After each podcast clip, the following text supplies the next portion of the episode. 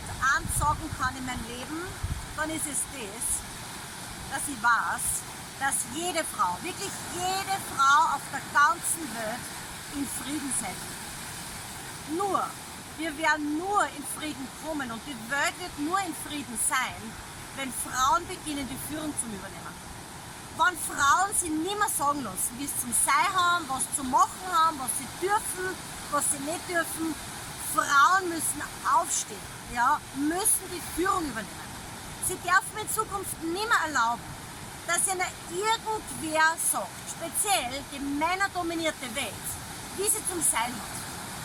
Frauen müssen aufstehen und müssen die Führung übernehmen und dann, erst dann, wird unsere Welt wieder friedvoll sein, wie es von Anbeginn der Menschheit eigentlich gedacht war.